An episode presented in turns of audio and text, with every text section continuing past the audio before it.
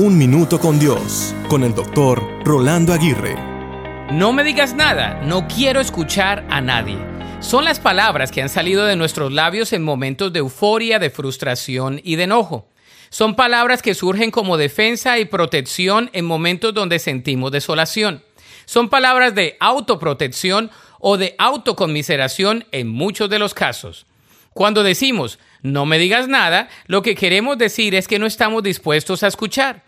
Muchas veces es bueno no decir ni escuchar nada, pero después de un tiempo consecuente, donde se ha hallado la cordura, es importante estar dispuesto a escuchar de nuevo. Entonces, ¿te has cerrado completamente para escuchar lo que otros tienen para decir o abrirás tus oídos una vez más? Sobre todo, ¿abrirás tus oídos para escuchar la voz de Dios? Muchas veces con nuestras actitudes le decimos a Dios, no me digas nada, cuando Él quiere decirlo todo. ¿Estás dispuesto, dispuesta a escuchar la voz de Dios? Quizá no lo has querido escuchar. Abre tus oídos y escúchale. La Biblia dice en Santiago 1.19, mis amados hermanos, quiero que entiendan lo siguiente. Todos ustedes deben ser rápidos para escuchar, lentos para hablar y lentos para enojarse.